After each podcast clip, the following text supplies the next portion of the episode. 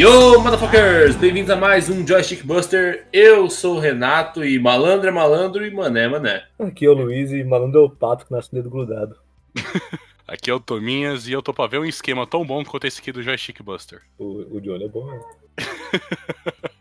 É isso aí, pessoal. No episódio de hoje nós vamos falar sobre um novo anime da Netflix, totalmente original, chamado The Great Pretender, que é nada mais, nada menos que um anime de golpes. Sei que eu posso dizer. Aquele negócio igual do, do Rick Morty lá, que tem aquele de golpe, dando em cima de golpe, em cima de golpe. O episódio do haste do Rick Morty. Isso, vários hastes, vários reviravoltas, traições, retraições, re-retraições. O nome brasileiro pra isso aí que é esquema. Que você fala assim, ah, né? Anime de golpe é Naruto, porra, diminuir Dragon Ball. Isso que é anime de golpe, isso aí não. Isso aí na quarta-feira Copacabana, cara, esse anime aí. Antes de mais nada, como é padrão aqui no podcast, né? Vão ter spoilers do The Great Pretender, a animação do Netflix. Então, se você não assistiu ainda, vai lá. São 14 episódios, se eu não me engano. É bem rapidinho e depois volta aqui e dá uma escutada no podcast que tá bem legal. Beleza? Vamos lá? Beleza. The Great Pretender, eu acho que logo de cara, quando você abre o primeiro episódio, a coisa que mais chama atenção, pelo menos pra mim foi isso que chamou atenção, é o estilo de arte que eles utilizaram na confecção dessa animação, né? Uhum. A maior parte das animações que a gente tem hoje em dia, eles, por terem muita produção e nem sempre budgets astronômicos, ele acaba sendo aquela animação mais dura, né? Aquela animação mais travada. Por mais que tenham traços bons, por mais que tenha algumas cenas de luta que são impressionantes, né? principalmente quando a gente está falando sobre shonens, é, acaba que eles têm uma animação muito parecida, né? Personagens Uhum. mais durinhos, movimentação mais na boca, pouca coisa. Talvez muita movimentação de peito, porque, né? Japão. importa, né? É o que É. chama público, né? É. E quando você vê The Great Pretender, a animação ela tem um traço, os personagens eles têm uma silhueta que ela parece um pouco viva, sabe? Os cenários são muito bonitos.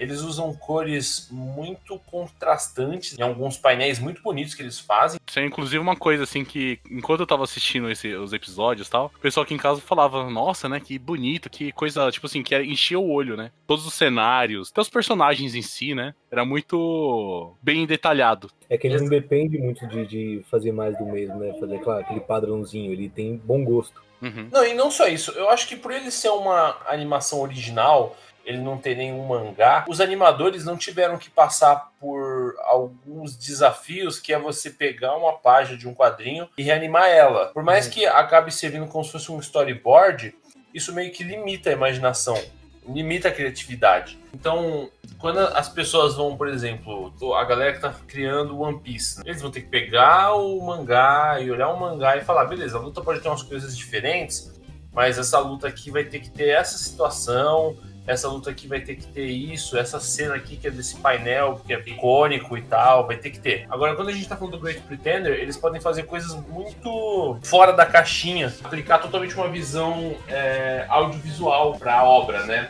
Não é um anime shonen, ele não tem lutinha, superpoderes, ele é bem embasado na realidade, não tem nenhum elemento místico dentro de The Great Pretender. E por eles também não serem guerreiros nem nada, eles, eles são golpistas, as cenas de ação acabam sendo perseguições, fugas, esse tipo de coisa. É como se fosse um filme de ação mesmo, né? Tipo um 11 Homens no Segredo. A emoção da coisa tá em dar certo o plano, não em ganhar lutinha. Exatamente. E tem uma do Makoto, que ele tá fugindo da mansão do cineasta traficante de drogas. E, cara, foi muito bem pensado, porque ele é um, um japonês vigarista, ele não tem nenhum atributo físico que se sobressaia aos outros, ele se vale só da sua esperteza para escapar das situações, né? Então ele corre para escapar de um cara e ele tenta subir o portão, ele percebe que não vai subir a tempo, ele cai, já pega um punhado de terra, finge que tá com medo. Quando o cara tá chegando perto, ele joga terra e desvencilha do cara e consegue escalar e escapar a tempo. E tudo isso é animado com primor, assim, como muitas empresas estão querendo criar catálogos de anime, se consolidar, né? A, a Animations se juntou com mais outras du- duas grandes japonesas para criar um, um YouTube de animes delas. Tem a Crunchyroll, que acho que vai entrar no catálogo. O Netflix da Warner que vai sair, vai estar tá o, o catálogo da Crunchyroll nisso. O Disney Plus, né? A Disney tem algumas experiências com anime, provavelmente Disney Plus deve ter alguns animes lá. A Netflix, de uns tempos pra cá, tem corrido muito atrás de adaptações, de dublagens e de criar conteúdo original, né? Apesar de não ser um conteúdo original, mas o Devil May Cry Baby, a versão foi feita pela Netflix. A gente tem o Canon Busters, né, que é uma adaptação de um mangá que foi feito no Ocidente. E agora a gente tem esse The Great Pretender, né? E, cara, eles estão investindo pesado. Inclusive, o estúdio que fez o Great Pretender é o mesmo estúdio que criou, por exemplo, Shigeki no Kyojin. Fez o Vigilante Saga no ano passado também. Tem vários outros animes, assim, que são bem legais deles e foram isso que fizeram, assim. Já são animes, assim, bem conceituados, né? São dois nomes de peso, né? Sim, e pela qualidade do, da animação, inclusive, né? Esse não, não deixa para menos.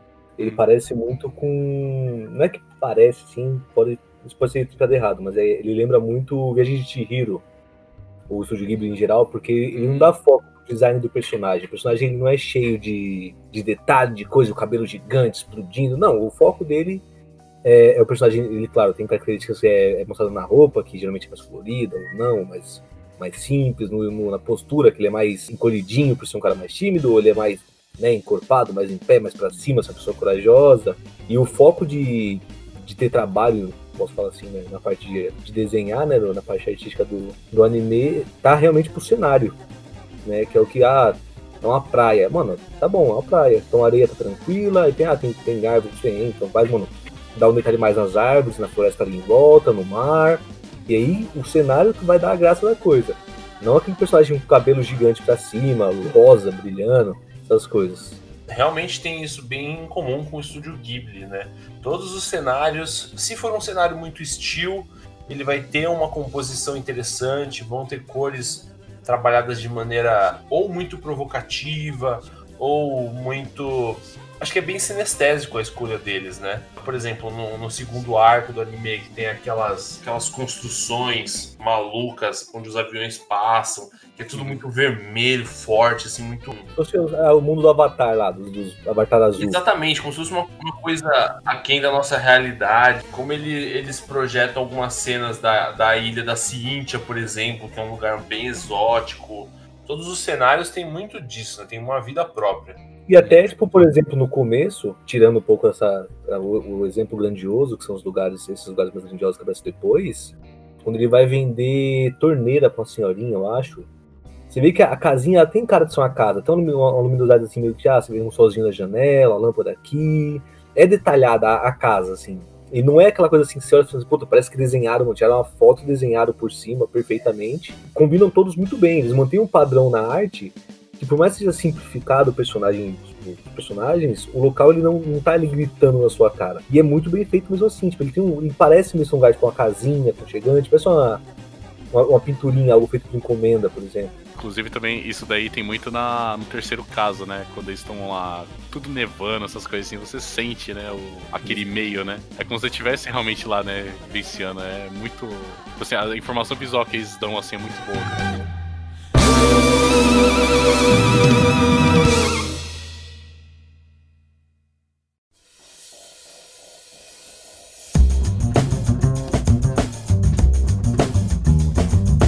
Por ser algo exclusivo, por ser algo da Netflix, ele foge de alguns estereótipos dos animes que eu acho que eu não tenho mais idade para isso. E isso me agrada muito. As personagens, tem duas personagens muito bonitas no The Great Pretender. E elas têm momentos de sensualidade delas. Só que não é aquela coisa assim. Não, mano, é. A sensualidade do Renato é muito peculiar.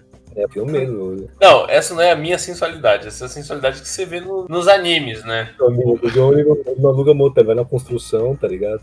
Não, porra, que porra é essa? não, mas o que eu tô querendo falar é que normalmente num, num anime é tipo assim, ai, você é tão bonito, aí o, o peito dela tá encostando no meu braço, aí eu tô ficando doido. Todo anime tem essas merdas. Uhum. E nesse não, nesse a mina chega e fala pra ele, ah, cala a boca, seu virgão de merda. É. E a outra mina também chama ele de virgão e não tá muito aí pra, pro personagem principal.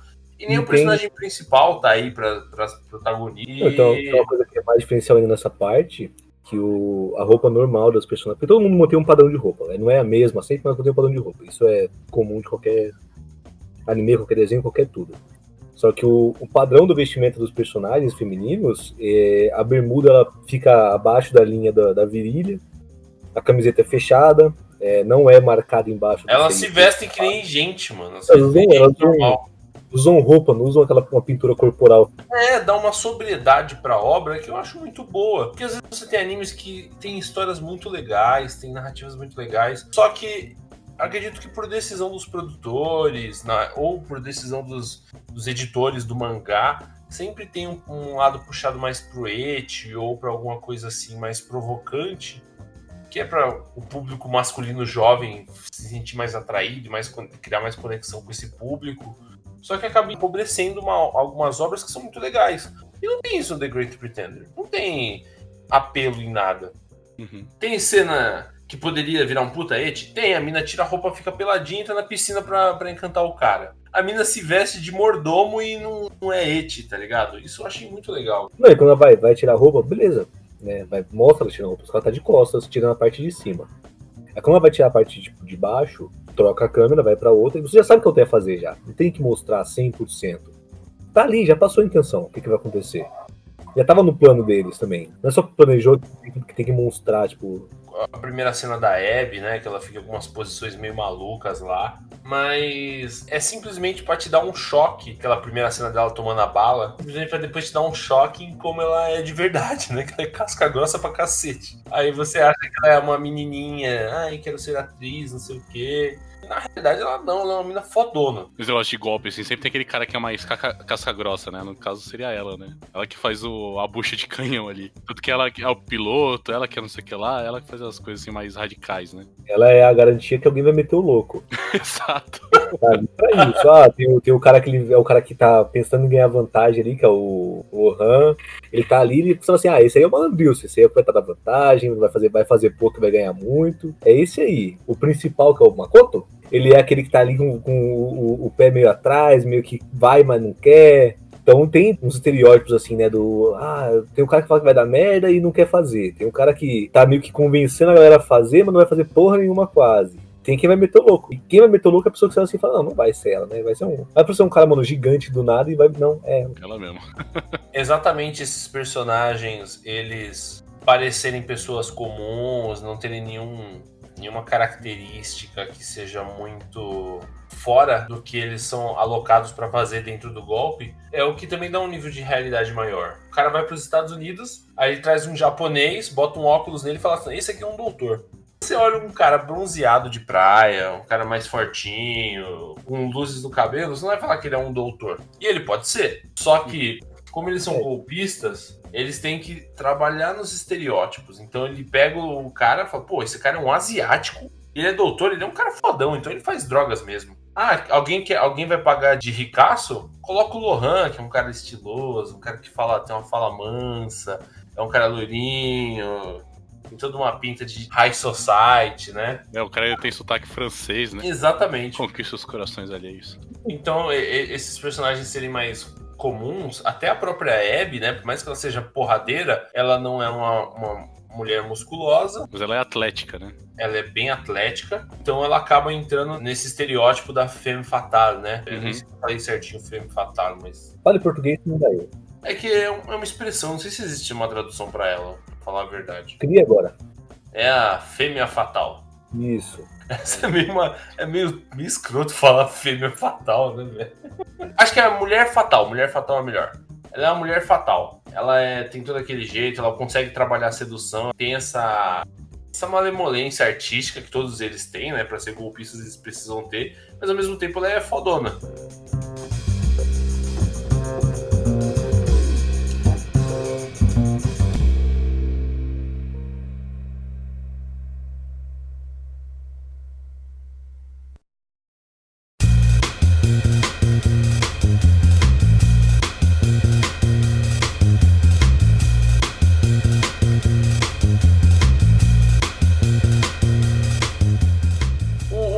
História dele é dividida em. Acho que dá pra esticar até em quatro arcos, na realidade. Não são arcos gigantes, tendo visto que o anime ele tem 14 episódios, mas eu acho que eles têm quatro grandes partes, né? Que primeiro é a entrada do Makoto para a equipe, você ter o arco do que eu posso chamar de arco do Japão, que é quando os caras estão querendo enrolar ele e tal, que é os primeiros três episódios. Aí tem o arco de Los Angeles. Não, peraí, como assim? Arco do Japão? É, ele começa no Japão. Não, isso aí é no primeiro episódio. O primeiro episódio ele já vai pro. Não, mas no segundo e no terceiro tem vários flashbacks da, do passado dele. Mas é mostrando ele, ele, ele meio que tomando no cu, né? O que aconteceu pra, não, pra ele estar tá não. aqui. É, é, eu tô querendo, eu tô querendo fazer essa separação em quatro arcos, mas talvez arco do Japão é um nome ruim mesmo. Eu acho que vocês têm razão nisso. Mas é, é o, o arco de introdução àquele mundo.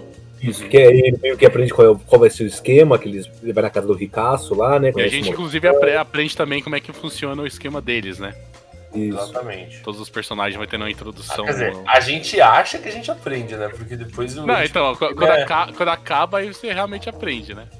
Aí começa o primeiro golpe, que é contra o cineasta em Los Angeles. Aí a gente tem o segundo arco, que se passa. É na Arábia Saudita aquele arco, né? Não, é em Singapura. Se passa em Singapura, na corrida dos aviões. E o terceiro, e até agora o último arco, que vai ter uma continuação dele, mas até o momento só existem esses 14 episódios, que é o arco que se passa na França. Né, as neve de Londres, né? Uma coisa assim. Isso, dando um golpe em um golpista. É, todos eles são filhos da puta, as pessoas que eles dão golpe, né? É, que, que esse é um princípio, inclusive, do deles, né? Que eles nunca golpeiam, tipo, pessoas de bem. eles só golpeiam, tipo, pessoas realmente filhos da puta, né? Que, aqueles ricaços que ficaram ricos se aproveitando dos outros, né? A lá Robin Hood, né? Eles pegam dos. Não, dos mas ricos. aí, no caso, o pobre é eles, né? Então, não, mas, mas ele, eu, eu digo a lá Robin Hood porque, é primeiro que os golpistas ali, nenhum deles são pobres, não. A Cintia tem uma ilha. Mas ela ganhou a ilha no, do coisa? Você eu, acho, eu acho que o Makoto é o mais pobre ali, né? Porque. É, ele é burro também, né? O Makoto é um fudido. Os outros, os outros eu acredito que tenham grana. E por mais que eles fiquem com boa parte do dinheiro que eles roubam, às vezes eles fazem atos de bondade, ajudam pessoas que estão necessitadas, fazem coisas boas. O anime trabalha muito bem essa brincadeira entre você ter os personagens principais fazendo uma coisa errada, só que para pessoas erradas, né? Hum. Então, a, o famoso ladrão que rouba ladrão. Você não sente dó do, do cara que tá se fudendo. Foda mais ainda, na realidade, né? Todas aquelas pessoas são crápulas, assim. E uma delas, você olha e fala assim, porra, tá meio errado, né, velho? Até porque a pessoa que fazia mais isso era o Makoto. E depois que ele passa por esse primeiro roubo, que ele começa a repensar a vida dele e tudo mais, até pela natureza de como ele foi enganado, ele se entrega para a polícia e pega um tempo de cadeia pelos golpes que ele cometeu. E ele devolve para a sociedade. Então, a gente pode dizer que todos os arcos, né, você vai tratar das histórias dos personagens, o primeiro arco, ele, ele vai falar justamente da história do Makoto. Acho que era adolescência, não era infância, aquela época dele. Você vê nos flashbacks, você vê aquela adolescência dele. Foi bem difícil e como ele foi enganado e como ele acabou entrando sem querer no mundo dos golpes, né? Ele acabou sendo aliciado de uma maneira sutil. E você tem a redenção dele porque ele é destruído, né, por aquele japonês safado lá para ficar fazendo golpes as condições de vida dele, as situações que aconteceram com ele meio que quebram ele, né? E ele acaba virando um golpista safado, porque ele rouba velhinha, ele rouba dona de casa, ele engana ele, ele, não, ele não rouba, engana isso, engana. Ele não entra na casa e rouba, tipo, pega o, o telefone que tá na, na mesa.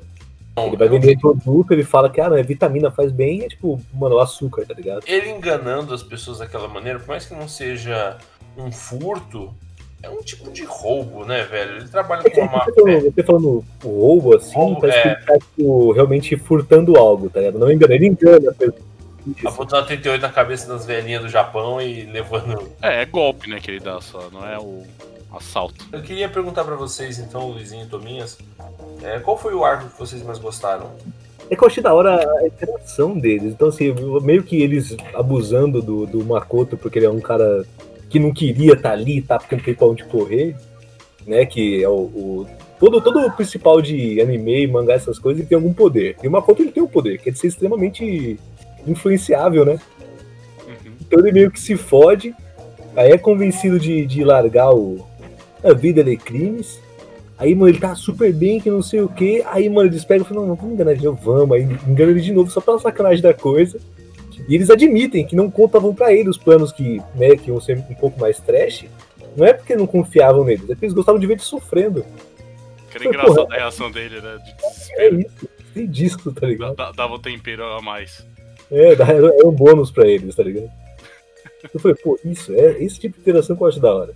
Que é tipo, por exemplo, na primeira lá, que eles fazem, que fazem uma aposta com eles, né? Assim que eles se conhecem. Tá, se eu ganhar mais que você, não sei o que, eu vou ser o chefe da operação, um bagulho assim, não é? Não, tipo assim, se, se eu ganhar, vender por 10 milhões, uma coisa assim, você vai fazer massagem no meu pé, uma coisa assim. Mas não teve. Mas depois você perguntar, quem vender mais, tipo, você vai ver meu, meu É, então, o Lohan falou assim, ó, se, se, se eu vender por 5 milhões, né, então aí você vem trabalhar pra mim. Aí eu, eu, ele falou assim, se eu vender por 10 milhões, eu acho, aí você vai ter que fazer massagem nos meus pés, coisa assim. Não, que aí tipo, eles fazem meio que essa aposta e o. O Makoto começa a fazer um monte de esquema, vai na casa do Ricaço lá e fala que vai fazer acontecer, e não sei o quê. só- só que ele faz um esquema meia boca, né? É, ele faz o esquema que o, cara fosse burro, né? O cara não fosse, fosse confiar 100% nele só porque ele é japonês. Só porque ele acreditou que aquilo, tipo, na, na mentira deles lá do primeiro cara. Aí ele vai meio que fazendo um monte de esquema, um monte de coisa, ele vai se enforcando nessa pegada e o cara vai olhando assim e fala, tá bom, vai lá, pô, vai, vai estar bem com isso aí, continua. E aí, quando, né, quando dá o, o fim da primeira temporada, por exemplo, que dá uma puta de uma merda e uma desgraça acontece, aí o Makoto fica desesperado que não sei o que, aí Tá eles, bom. ah, não, mas a gente tá aqui, tamo bem. Mas vocês não morreram? Não, não. A gente tá de boa, fazia parte do plano. Por que você não falou? Ah, a gente queria ver a sua reação, que não sei o quê. Mano, É engraçado essa reação. é Sua, sua- isso. sua- sua reação foi muito. ia ser muito realista e ia dar crédito a mais do que a gente tava fazendo. É, ah, você surpreendeu a gente, hein? Você meteu o louco aí. É, velho. Ele apanhando do, do, do malucão, a Radina falando, ah, mas não sei o que, vocês são cruéis, eu não sei o que. Todo fudido. Eu achei legal que ele mostra também, tipo, é, a gangue, né? E aí quando vai ter, tipo, as tretas que tem que ter muita gente, aí você olha assim, puta, mas não deve ser gangue, tem muita gente, né? E você vai ver, tipo, não, não tinha muita gente, era tipo 10 pessoas rotacionando ali na brincadeira. Você fala, porra, realmente conseguiram, né? É, você, tipo, você mesmo é enganado pra, pra, pra funcionar o plot da coisa. Pra funcionar a história.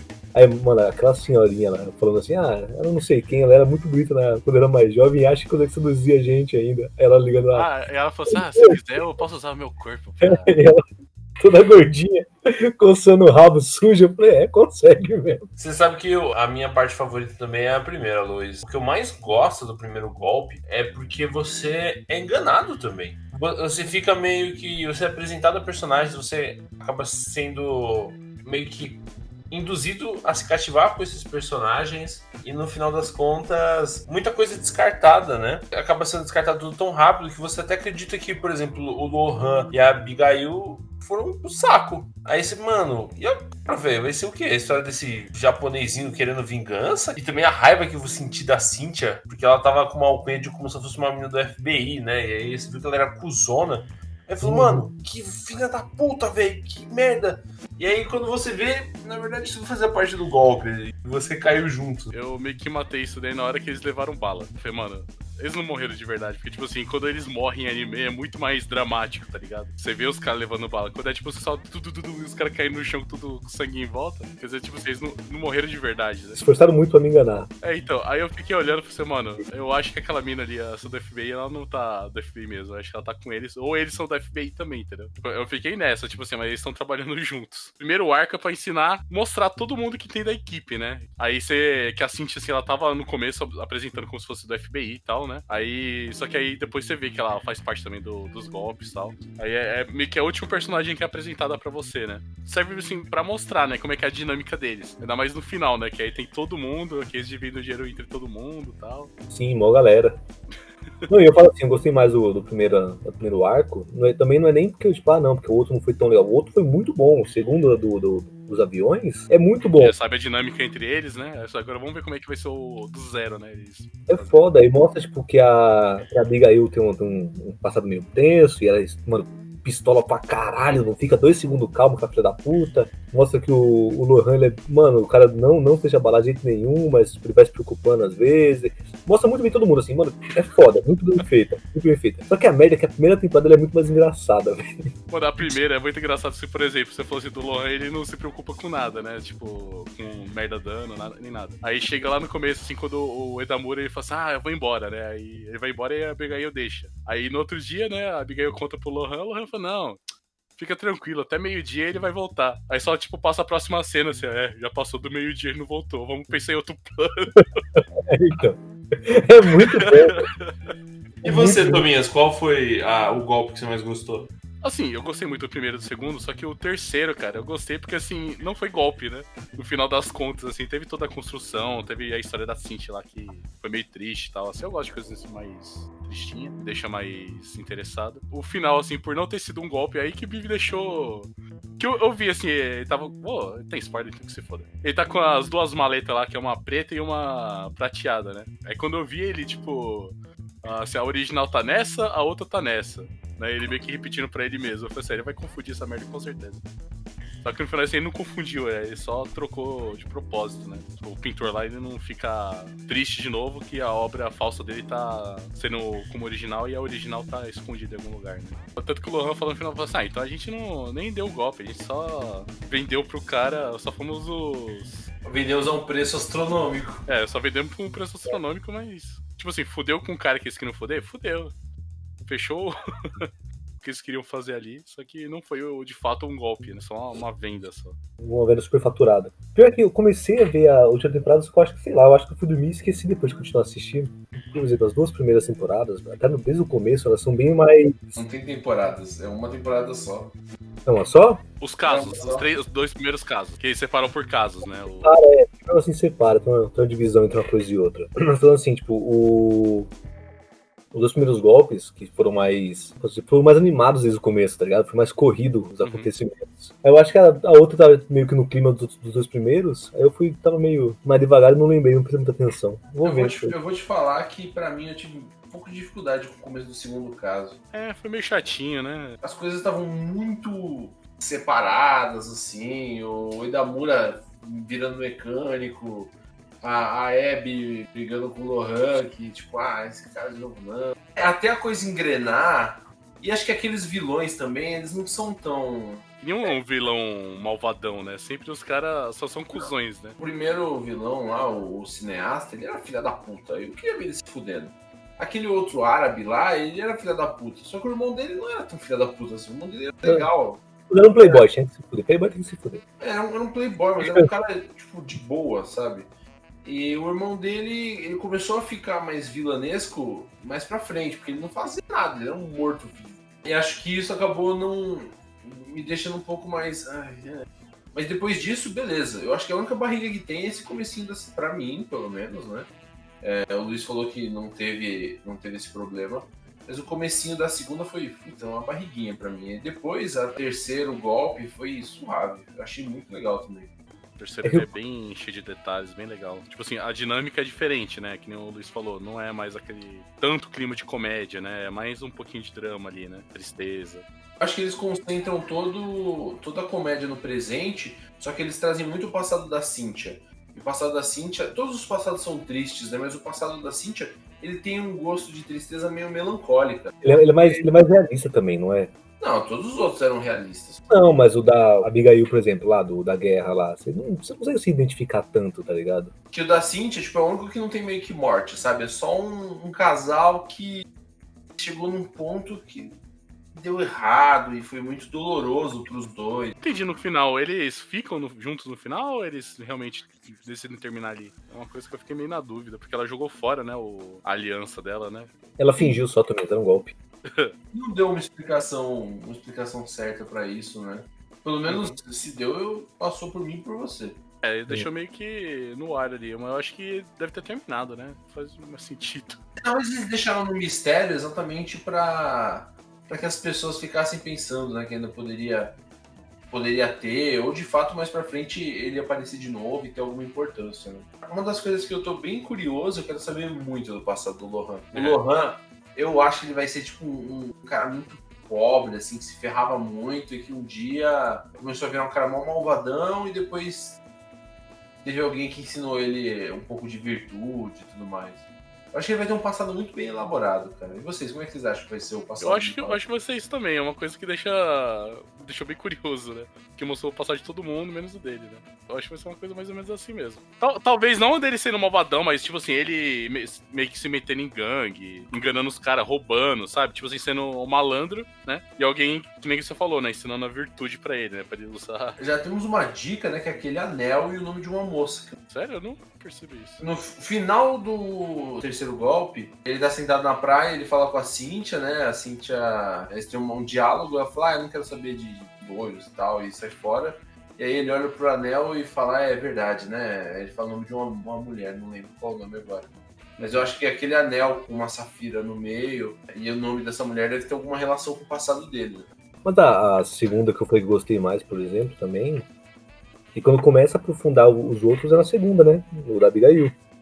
Pô, já começa desde a primeira já a, a, a aprofundar o Makoto. É que cada golpe já tem um aprofundamento dos personagens. É que você conheceu o principal, assim, tipo, ir conhecendo o principal desde o começo é normal, tipo, não, não é tão especial assim, tá ligado? Aí que tá. Por mais que ele introduza a gente a gangue, eu não acho que ele é o principal, cara. Eu acho que os quatro. Os quatro não, porque o, o Lohan ele parece um pouco.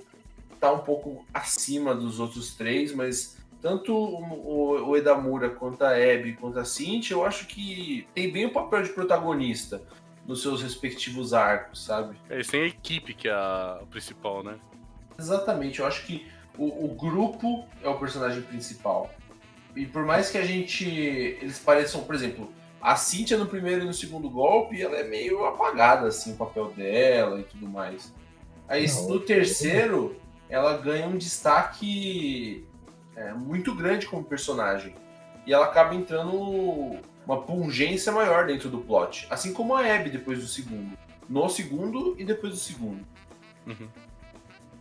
Então eu acho que isso é legal, não, não focar só no, Edamura e amigos, sabe? É tipo, é a gangue, é a rapaziada. Hum, não, mas que eu falo assim que o Makoto é o principal, porque o Makoto ele tem a função de, de ser a gente, tá ligado? Tá ali, tipo, meio conhecendo tudo, se acostumando com tudo, por mais que não seja, tipo, a gente não tem essa. Tirando, claro, o Renato que tem esquema de pirâmide, a gente não tem essa vivência ah. assim, que tem essas coisas. então, meio que, tipo, ele tá se acostumando com aquela galera, com aquele jeito de pensar de todo mundo, meio que tentando, né, se enturmar muitas vezes. E a gente tá ali meio que junto dele, aprendendo essas coisas com ele, então ele eu vejo mais como principal porque ele tá no nosso lugar, no nosso assento ali, dentro da história, mas. O cara que não tá sabendo nada do que tá acontecendo. É. tá sempre surpreso. Tava de boa vendendo, vendendo filtro falso na, no Japão e do nada. Vendendo filtro falso e trocando carteira, né? É uns esquema bobo, né, velho? Se fosse no Brasil, ele ia ter o quê? A barraquinha de bicho.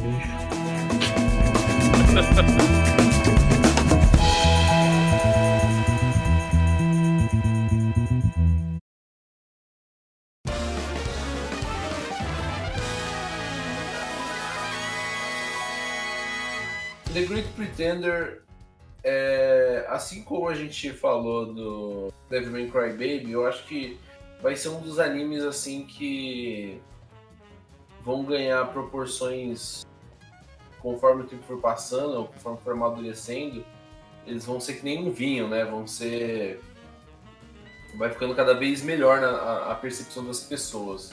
O Ele não é... né? Não, tá, um whisky, vai, um whisky. Uhum. É, ele não é um anime que ele é convidativo para todos os públicos, você precisa ter um, um, certo alguns gostos peculiares, né? Gostar de animação, gostar de, de histórias de, de golpe, você tem que se acostumar com aquele tipo de animação, porque tem muita gente que às vezes não gosta. Eu acho que num futuro próximo, The Great Pretender vai ser um clássico. Então, não perca tempo esperando ele virar um clássico. Consuma agora The Great Pretender para no futuro você poder falar para as pessoas que você assistiu quando saiu. Você foi true. É, é muito divertido, os é, é. personagens são cativantes, a história é uma historiazinha legal, não tem. Apesar de você conhecer o background dramático dos personagens, tem sempre um esquema good vibes, sabe? Você sai feliz. Eu saí feliz de todos os, os fins de golpes, de quase todos os episódios. E é uma historinha muito relaxante, cara. Se você tiver aí em casa de bobeira um final de semana, Pega pra assistir The Great Pretender, você não vai se arrepender. E é uma coisa bem rápida, né? Assim, você não vai perder tanto tempo assim assistindo. Pode ficar tranquilo, você não vai ter que esperar entrar no The Great Pretender Shippuden pra você entender o que tá acontecendo, não. É, você já vai entender dos personagens, é, tem esse caráter episódico que vai terminando, que de fato quando o Luiz é, confundiu e falou que os golpes eram é, temporadas, dá a impressão de que são temporadas, né? Pequenas temporadas, cada um dos golpes. São arcos fechados. E como ele mistura o trabalho dos arcos com a, a construção dos personagens, então acho que é, você pode consumir numa boa, porque esse um daqueles animes que vai ter um final e vai ser um finalzinho bem legal. Eu não acho que eles vão cagar no pau. E eu super recomendo, rapaziada. Dê, dê uma chance aí, The Great Pretender Netflix. Então, pra começar que ele, ele é, é bem sagaz quem fez esse, esse anime, porque ele, ele pegou uma coisa que ele. O anime em si é um golpe. Porque ele é igual o Harry Potter sem Harry Potter. Ele é um anime sem asiático, é uma empresa americana aí, então ele é igual, mesmo esquema. Já começa aí o golpe já. Então ele merece sua chance já por isso. E não é aquela coisa que vai te mostrar, não, porque igual, por exemplo, tem o Assassination Classroom, não é temática de assassinato e tudo mais, uma historinha fantástica, mas o querendo ou não, né, os principais eles são assassinos, essas coisas assim. E ele não vai ficar, tipo, mostrando que, ah, não, que os assassinos têm uma honra infalível, que não sei o que, que são pessoas boas, que ah, tem técnicos. Não, ele fala, mano, a gente é filho da puta mesmo, só que a gente só zoa filho da puta. Começa por aí que já eles mantêm uma, um realismo bom, assim, nessa parte. Eles não estão te convencendo que é algo grandioso só porque eles estão fazendo, tá ligado?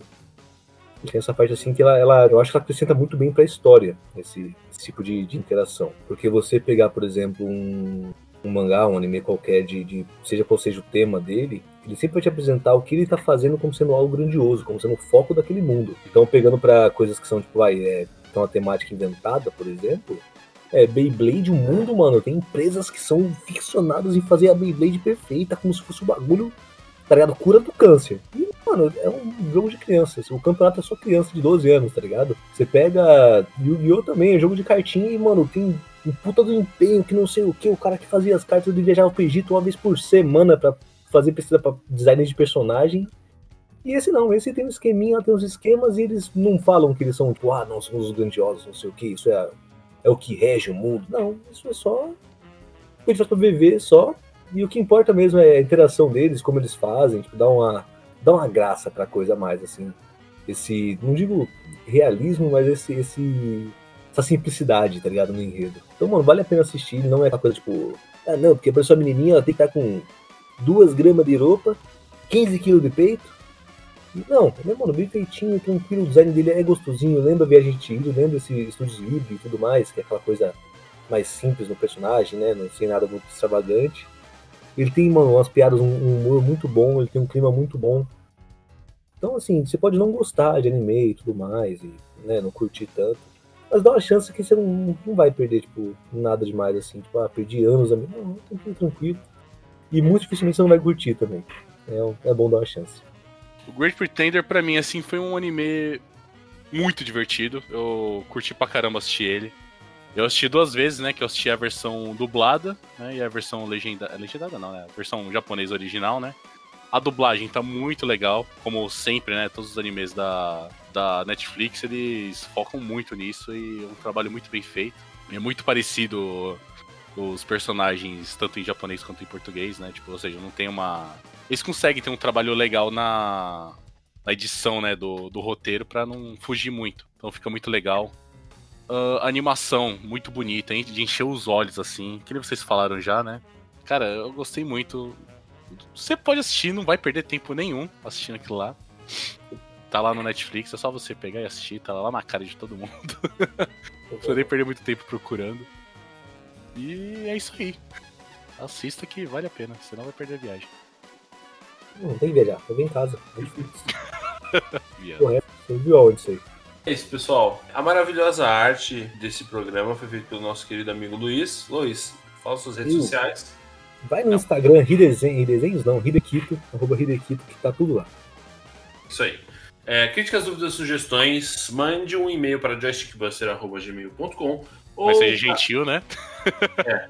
Não, crítica o caralho, pau no seu cu, que a gente sabe que era outra pessoa, nós não. Ou, ou Bobagem. Caso, caso você queira ter um contato mais direto com a gente, A gente tem um canal no Discord onde você pode estar lá comentando recados para o pessoal, falando caneladas, até quem sabe até poder ser convidado para fazer parte aqui da gravação um dia, né, pro nosso canal. Então. O link do canal. Mas se falar merda, você vai ser banido para sempre e nunca mais vai poder nem escutar nosso podcast.